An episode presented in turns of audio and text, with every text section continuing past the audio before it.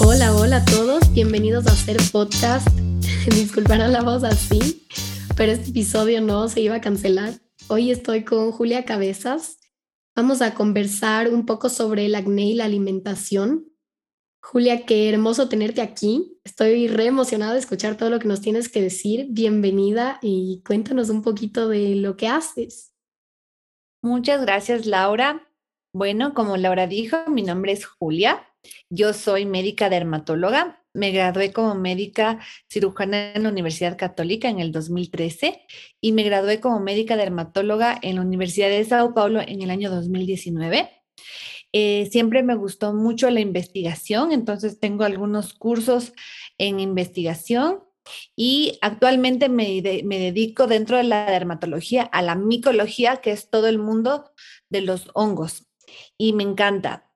Eh, con Laura estábamos hablando que le gusta mucho la comunicación. Yo también he disfrutado de estos últimos años de las redes sociales, me he comunicado un poquito mejor y ahorita estoy sacando un, canal de YouTube de micología en el que obviamente tengo poquititos seguidores, chicos, pero ahí vamos porque a veces salir de nuestra zona de confort es un poquito difícil. Entonces en eso estoy ahorita y Laura me ha invitado para comunicarme mejor con ustedes y hablarles de un tema súper interesante. ¿No es así, Laura? Gracias. Qué crack. Yo no sabía que hacías tantas cosas. Yo le conocí a Julia y de hecho fue la primera cirugía que yo vi. Me asusté un poco. yo vi cómo ella le cortó la pierna para sacar una astilla. y desde ahí realmente me encantó todo lo que tú haces. Por eso te escribí. Y hoy puntualmente quería preguntarte sobre el tema del acné. ¿Qué, qué es el acné? Porque realmente se escucha mucho sobre el acné, sobre los granos, nos da un poco de asco, em, pero quisiera saber qué es. ¿Qué, ¿Qué es un grano? ¿Qué hay adentro del grano? ¿Por qué te sale un grano? Ok, a ver, el acné es una enfermedad considerada inflamatoria y crónica actualmente. Antes se le relacionaba solamente con la adolescencia, pero hoy en día sabemos que existe una predisposición hereditaria a tener estos llamados granos y que puede durar más allá de la adolescencia. Al ser una enfermedad inflamatoria, tiene varios factores desencadenantes o eh, causas y dentro de estas están el mismo, la misma probabilidad de la persona en tener una malfunción de la glándula sebácea, entonces puede ser que el sebo sea muy espeso. Además, debe haber eh, una alteración en las bacterias de la piel, entonces hay una proliferación de una bacteria que se llama Propionibacterium agnes. Tiene que haber un factor oclusivo que puede ser dado por la misma piel que podría estar inflamada y al estar inflamada se forma un tapón de queratina y también deben haber factores hormonales asociados y por eso es que salen más en el acné, en el acné, perdón, en la adolescencia. Entonces tiene que haber todos estos factores para que se considere acné o puede ser solo uno. Tienen que haber todos estos factores, a veces uno más que otros. Y este, lo que quiero también dejar en claro es que no es una enfermedad infecciosa o contagiosa porque a veces sí pensamos que tiene que ver mucho con bacterias y que nos podemos contagiar y no, realmente depende mucho de la predisposición de la persona. Ajá, qué importante que digas eso, porque yo me acuerdo que en el colegio a veces cuando le saludábamos a alguien que tenía algún grano o algo, sí decían como, ah, no, se me va a pasar el, el acné. Em, sí. Yo no sabía que no era contagioso. No, eso sí es súper importante porque el acné eh, es importante, sobre todo en nuestros adolescentes, ya que más del 80% de los adolescentes van a tener algún grado de acné, que puede ser leve, moderado o severo, y también sufren mucho estigma social. Entonces está muy asociado a la depresión, a la ansiedad, a la autoestima, al uso de cosméticos, al uso de maquillaje, a todo esto de la imagen, de la estética. Entonces sí es súper importante que nosotros sepamos de, chiquitos de qué se trata. Wow, ajá, sí hay un montón de cosas asociadas. Y tengo otra preguntita. Que tú tengas un grano, porque a veces por ejemplo, a las mujeres, el rato en el que tú vas a menstruar, hay veces en las que te salen granos. ¿un grano o dos granos se consideraría acné o tiene que haber cierta cantidad de granos para que se considere acné? Uno o dos granos ya es considerado acné, pero tiene que haber eh, un, un signo muy característico que es el comedón. El comedón, en palabra médica, lo que sería normalmente llamado un punto negro o un barro. Entonces, a veces hay granos, pero sin barros. Eso no es acné, puede ser una foliculitis, puede ser una rosácea pustulosa, puede ser una reacción a, a fármacos, ¿ya? Pero para que sea considerado acné, más que la cantidad de lesiones, tiene que haber puntos negros o barritos. ¿Ok? Entonces, ah, respondiendo ya más puntualmente a tu pregunta, cuando antes de menstruar nos sale uno o dos granitos, ya es un acné y ahí tiene mucha asociación con las hormonas sexuales. Por eso es que antes de menstruar eh, nos da un pequeño brote. Ok, gracias. Y otra pregunta ahorita que dijiste esto de los puntos negros. Cuando nosotros tenemos puntos negros en la nariz, eso también es considerado acné entonces es considerado acné como una piel acnéica o un acné grado 1. Entonces, por eso es que se llama, o sea, es una enfermedad inflamatoria y crónica porque nos puede estar acompañando toda la vida. Algunas personas le ponemos más atención, nos importa más y otras personas les importa menos. a las personas que les importa más, obviamente va a ser en aquellos casos severos donde las lesiones ya son más llamativas. Mm, ok. Y las formas para poder curar este tipo de acné, ¿cuáles pueden ser? O sea, mi pregunta va más hacia, en este tema del, del tratamiento, si es que uno lo puede hacer por medio de cremas, de medicamento, de alimentación, si es que tiene que ser una combinación de todo. Mm, eso. Bueno, al ser una enfermedad multifactorial, Hoy en día el tratamiento del acné es, el acné es mucho más complejo que antes. Yo lo puedo tratar solamente con cremas si es que es leve o moderado y yo puedo ya ir a pastillas si es que es moderado a severo. Pero hay casos que se llaman acné escoriado de la mujer joven en el que las lesiones son muy chiquitas, muy muy poquitas y no son severas, pero la persona crea eh, una sensación de, total disconfort. Entonces, a estas lesiones tan chiquititas se las arranca, se las manipula, hace que queden cicatrices y se torna un acné más severo. Entonces, una lesión que no es grave se torna grave por cómo la persona reacciona ante ella y en esos casos, por ejemplo, si utilizamos pastillas. Entonces, es súper importante que un dermatólogo defina ese tratamiento y además que valore todas las esferas de la persona, desde la nutrición, el ejercicio, cómo se hace a la piel, su rutina de skincare, incluso las creencias o eh, los mitos que esté teniendo, que esté, estén atacando a esta persona. Digo atacando porque mitos sobre el acné hay un montón y hay veces que estos mitos nos pueden llevar a hacer que nuestro acné se torne más grave. Mm, ok. Y en la parte de la nutrición específicamente, he escuchado muchísimo que les mandan a dejar de comer lácteos. ¿A qué se debe esto? Ok, dentro de los estudios que hay sobre acné y comida, el problema es que eh, los estudios son muy, difícil de, muy difíciles de controlar, ¿ya? Pero dentro de los alimentos que más han tenido asociación negativa para crear un acné más severo o más inflamatorio están los lácteos. Y dentro de los lácteos son todos los derivados lácteos. ¿Ok? A veces los pacientes dicen, no, pero yo no, yo tomo leche descremada o leche deslactosada.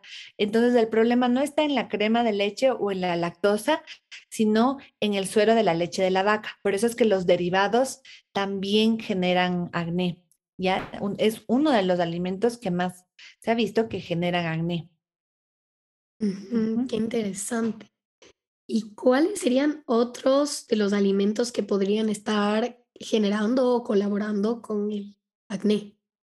Ok, eh, se ha visto que todos aquellos alimentos que tengan un alto índice glicémico o un alto índice calórico pueden generar acné, por ejemplo, los cereales, los cornflakes azucarados, las barras de chocolate, no tanto por el cacao, sino porque contienen mucha azúcar. Hay un estudio que menciona a la pizza porque tiene obviamente los lácteos y tiene también un montón de otros ingredientes altos en contenidos grasos. Las grasas de origen animal, eh, se ha visto que, por ejemplo, algunos, em, algunos ácidos grasos pueden crear, pueden eh, formar más acné que otros porque van a cambiar el equilibrio de los ácidos grasos y también hay algunos estudios que relacionan a la dieta occidental con mayor índices de acné. ¿Ok? Sobre la dieta, las dietas vegetarianas y veganas, no se encontró que necesariamente sean más saludables y mejores para el acné, y, pero tampoco se encontró que tenían más tendencia a tener acné. ¿Ok? Entonces, más que qué, qué tipo de alimento, es que tantas calorías uno consume. Eso me pareció a mí también muy, muy interesante. Tengo una preguntita. Quisiera saber aquí si el alimento, digamos, una mala alimentación te puede llevar por sí sola a que tú tengas acné o tiene que ser una serie de de factores, tipo lo que dijiste, que no haga ejercicio, que además ya haya inflamación, que sea una mezcla de cosas, o solo el hecho de comer mal ya te va a también dar acné tiene que haber una predisposición, porque tiene que haber una glándula sebácea que sea más susceptible a los cambios hormonales generados por la mala alimentación. A la final, todos estos ejemplos de alimentos que te podrían causar acné, eh, ¿qué van a hacer en las hormonas? Es aumentar los índices de insulina, eh, aumentar los factores de crecimiento asociados a la insulina y generar muchos andrógenos. Pero si es que yo soy susceptible porque mis receptores de andrógenos de la piel son más sensibles a estos cambios, yo sí voy a tener acné, pero otra persona probablemente no. Entonces sí tengo que tener una predisposición. Y si todo se junta, por ejemplo, yo podría solamente tener una mayor producción de sebo, una seborrea, la típica piel súper grasosa ya que también va a empeorar por alimentación, pero no necesariamente los signos típicos de, de acné, que son los granos y los comedones. Entonces, sí, necesitas tener predisposición y que todos los factores se junten. Y por eso es que simplemente hacer una dieta restrictiva en lácteos o restrictiva en calorías no te va a llevar a curarte el acné. Ok, o sea, podríamos decir que pueden ser mm, un tipo de activadores. Exacto un tipo de activadores. Y que también te podrían ayudar, digamos, a reducir, porque si ya tienes uno de estos problemas, pero tú llevas una buena alimentación, sí te puede ayudar a que sea mucho más fácil curar el acné. Sí, exacto. Lo que te ayuda a una dieta o un cuidado mejor en tu alimentación es a salir más rápido del brote de acné. Mm, ok, ok, qué chévere. O sea, yo realmente tenía esta idea de que si tú comes mal, sí podías tener acné, pero no tenía idea de que también estaba ligado a este factor genético.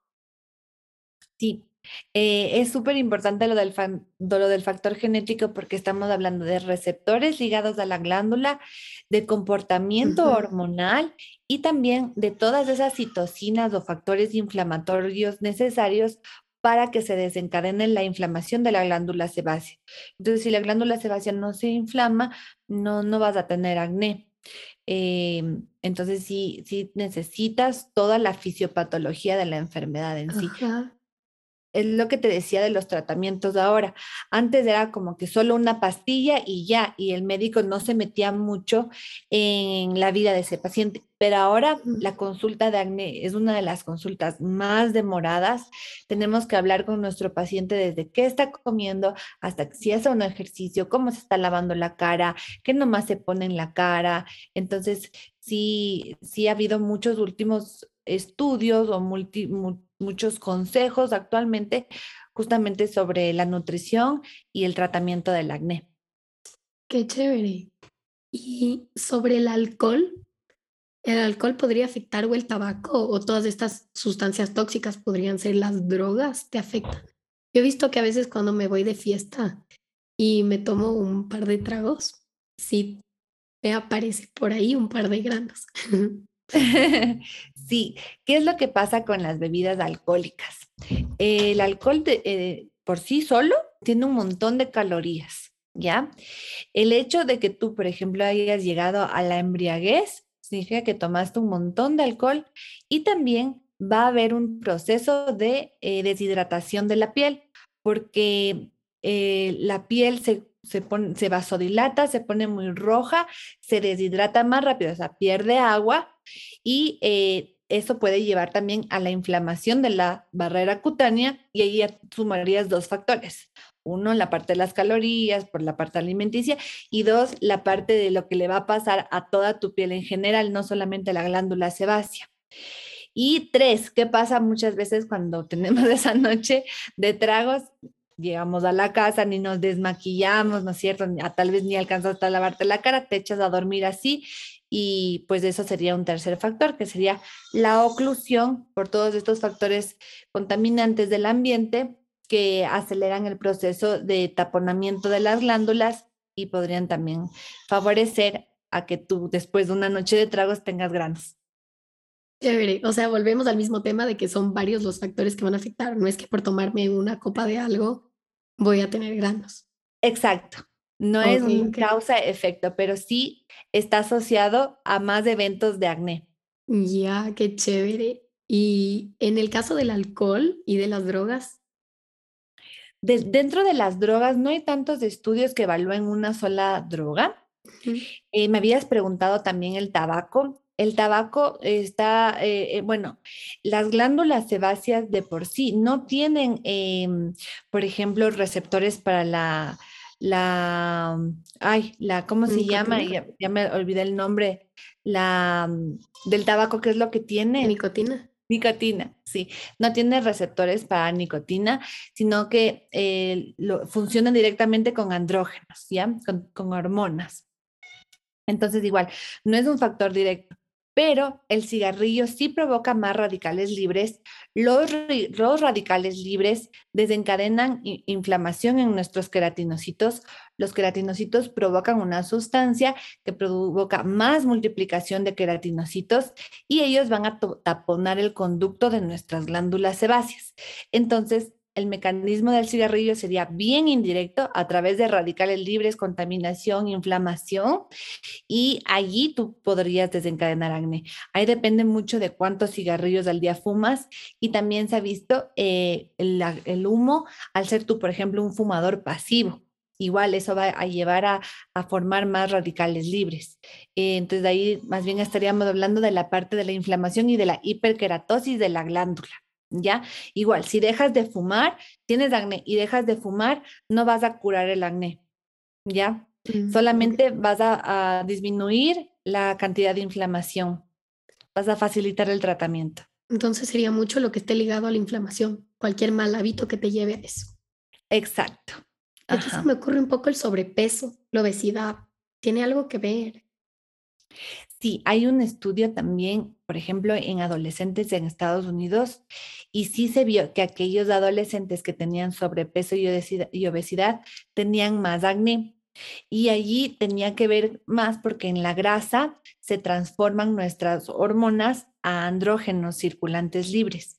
Entonces e, ellos tenían más mal funcionamiento de los andrógenos y de la insulina, que están directamente relacionados con factores de crecimiento de las glándulas sebáceas y de los queratinocitos de nuestra piel. Entonces iban a tener más índices de acné. ¿sí? Y obviamente una persona con sobrepeso y con obesidad hablan de una mm, de mala salud, ¿no? Entonces, a la final en la piel va a rebotar todos estos malos hábitos. Ok, ok, gracias. Qué chévere. Por eso justo dijiste también que era, que era importante hacer ejercicio para prevenir el acné. Sí, el ejercicio nos va a ayudar a disminuir esas calorías ya ganadas en la dieta, nos va a ayudar a disminuir el panículo adiposo, o sea, un buen comportamiento de nuestros adipocitos, nos va a ayudar a regular las curvas de insulina, es un mejor comportamiento de nuestro cuerpo, de nuestro páncreas, de nuestro hígado. Y también el ejercicio nos ayuda como una manera de relajarnos y de liberar el estrés. Entonces, el estrés emocional sí va a ser otro factor que agrave el acné. Al ser el ejercicio como un antídoto para el estrés, entonces ahí tendríamos un buen resultado si es que hacemos ejercicio. ¿Nos podrías contar un poquitito más del estrés? Ahorita que dijiste eso, siento que en la adolescencia uno se estresa bastante por miles de cosas. Sí, verás, hay algunos artículos que, buscan ansiedad, estrés y depresión relacionados con el acné. Entonces, eh, se encontró que eran las dos enfermedades dependientes de la otra. ¿Por qué? yo al tener acné me estreso, me deprimo, tengo problemas de autoestima, me encierro más en la casa, tengo hábitos más dañinos para mí mismo. Entonces probablemente ese acné con mi, con mi mala parte emocional y mi mal ánimo empeora, ¿ya? Y, y viceversa. Entonces, el, acné empeora a la depresión y la depresión empeora al acné. Igual, el estrés empeora al acné y el acné empeora el estrés. Hay días que alguien de repente amanece y se ve con el mega grano allí en la mejilla, así sea uno solo, te arruina el día. En algunas personas tienen la capacidad de arruinarle el día porque tiene mucho que ver con nuestra imagen y con nuestra autoestima. Entonces, hay que trabajar mucho en esa parte del estrés, de la autoestima, de la depresión, de la ansiedad. Y también hay algunas cosas que están escritas sobre el uso de ciertos medicamentos. Por ejemplo, uno de los más famosos es la isotretinoína para el acné, o antes era la marca Rocutan, ahora ya hay otras marcas. Y, y, habían muchos artículos o muchas las noticias de la prensa que hablaban que el Rocután podría causar suicidios en adolescentes entonces le dieron muy mala fama a este remedio que en verdad es excelente para el acné y hasta ahora queda como que ese mito y ese miedo. Entonces, ¿qué tenemos que hacer como dermatólogos? Tenemos que muchas veces trabajar en el paciente desde la parte con un psicólogo, con un psiquiatra, tratarle la depresión, luego tratarle el acné con este medicamento y realmente ya en los últimos estudios ya se descartó totalmente que estaba ligado. ¿Qué se veía? Que los pacientes que tenían acné sufrían más, tenían más estigma social y tendían a suicidarse. No era la, la pastilla la que les causaba el suicidio, sino tener un acné severo. Y por eso se, se dio la equivocación, ¿no? Entonces sí está súper asociado con la parte emocional. Y no sé si han sentido cuando están estresados que la cara se pone más grasosa. Entonces, ¿qué pasa? Se activa nuestro sistema autónomo simpático y la inervación del conducto excretor de, la glándula sebácea, ese sí se contrae. Entonces, ese sebo que ya está producido se, se sale a la piel y se nos ve más brillosos. Eso sí pasa. Entonces, cuando estamos estresados, hay más liberación de sebo. Directamente eso. Y de allí ya toda esta parte como que mucho más, más amplia o más integral de la que te conté, ¿no? Eso sería tres. No, qué chévere. O sea, cada vez hay como más factores que, que se juntan a esto del acné. Y yo realmente pensé que era más limitado hasta esta conversación contigo. Claro, claro. Y por eso es que tenemos que recordar, el acné es multifactorial y cuando queremos tratarnos, tenemos que atacar a todos estos factores que podrían estar implicados en la enfermedad, en la parte inflamatoria. Sí, porque también podríamos decir de cierta forma que el acné es otra forma de o alguna presentación de muchos otros síntomas. O sea, no, no es el acné como tal, sino que hay miles de cosas atrás que tienes que curar y no es solo eso. Exacto, incluso de indagar. Entonces, parte de la historia clínica, cuando un paciente tiene acné, le preguntamos qué come, Ah, entonces yo les pregunto, ¿eres muy goloso? ¿Te gustan muchas golosinas? ¿Qué tanta leche tomas? ¿Te gusta el, típico plato de la leche con cereal? Entonces, esto es como que muy característico. Y de ahí también tenemos que preguntar si está tomando medicamentos. Hay medicamentos que pueden degenerar en acné. Hay, hay veces que los pacientes toman vitaminas, por ejemplo, el complejo B, eh, que ahora estamos súper acostumbrados con esto de los suplementos vitamínicos y suplementos para hacer ejercicio, por ejemplo, los chicos, creo que los chicos más que las chicas, es lo que yo siento en mi consulta, eh, toman mucho de estos anabólicos o estos whey protein, ¿no es cierto? Entonces, por ejemplo, hay estudios de que el whey protein genera más acné. ¿Y por qué? Porque el whey protein es un derivado de la leche. Entonces tenemos que preguntarles de eso, tenemos que preguntar eh, cómo está el estado de ánimo y, por ejemplo, en las mujeres también tenemos que indagar en la parte hormonal, cómo son las menstruaciones, si son regulares o no, si es que antes de la menstruación tiene muchos granitos, si es que también tiene vello facial o se está cayendo el cabello, por ejemplo, pensando en un síndrome de ovario poliquístico. Entonces, lo que tú dices, tal vez el acné es solo la punta del iceberg que estamos viendo y no todo lo que viene por atrás, ¿no? Justo lo de la punta del iceberg, solo no se me vino esa palabra.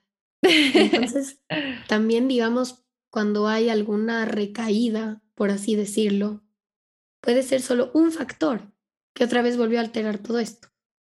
Sí, y em, por eso es que concluimos que la final es una enfermedad crónica, porque yo puedo seguir al pie de la letra el tratamiento, por ejemplo, eh, en un acné moderado o severo que te dieron isotretinoína, completaste la dosis seis meses, a veces hay pacientes que toman un año, dejan de tomar la medicación y de repente vuelven a tener un brote. Entonces vienen desesperados como que, doctora, yo ya cumplí mi tratamiento, no sirvió, no, sí sirvió, te sacó del brote, mejoró muchísimo la piel, ya no tienes cicatrices, apenas tienes unos poquitos granos y ahí vas otra vez. Pero ¿qué pasó? Ah, sí, realmente eh, se expusieron eh, algo que les inflamó, comieron mal, han subido de peso, están, están previos a dar un examen súper importante y tuvieron ese brote o están con alteración en la menstruación y tienen que hacerse ver por el ginecólogo. Entonces sí es súper importante porque no le damos fin, no, no podemos decir que, ok, se curó y nunca más tuvo granos. Yo creo que parte de curarte es aprender a cuidarte de largo, o sea, desde el cómo me, cómo, cómo como, qué ejercicios hago, cuido mi mente, cuido mi rutina de cuidados de la piel, todo eso. Entonces realmente no es una cura, es un control. Exacto, es un control. Y que si no entiendes, vas a volver a tener acné.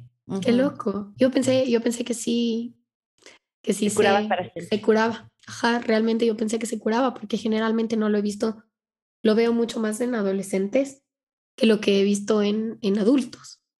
Ajá. Pero supongo que ya es más por la forma en la que ellos se conocen y ya saben cómo lidiar con eso. Exacto, ya se cuidan, ya saben qué producto usar.